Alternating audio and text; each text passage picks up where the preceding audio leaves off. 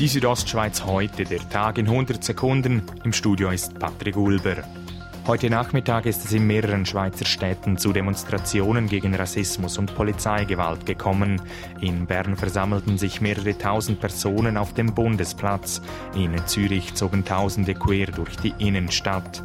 Proteste gab es auch in Basel, Luzern und St. Gallen. Das Bundesamt für Umwelt soll bei der Beurteilung von Pestiziden mehr Gewicht erhalten. An Einfluss verlieren würde darum das bisher zuständige Bundesamt für Landwirtschaft.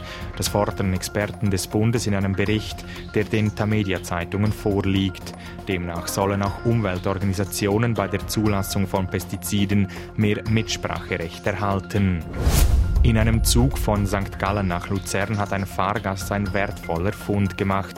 Konkret handelt es sich um Goldbarren im Wert von 182.000 Franken. Wem das Edelmetall gehört, ist noch nicht bekannt. Die Luzerner Staatsanwaltschaft sucht den Besitzer oder die Besitzerin der Goldbarren.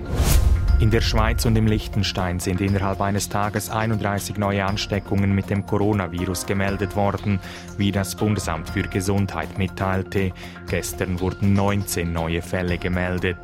Insgesamt gab es damit bisher knapp 31.100 laborbestätigte Covid-19-Fälle in der Schweiz und im Liechtenstein. Die Südostschweiz heute, der Tag in 100 Sekunden, auch als Podcast erhältlich.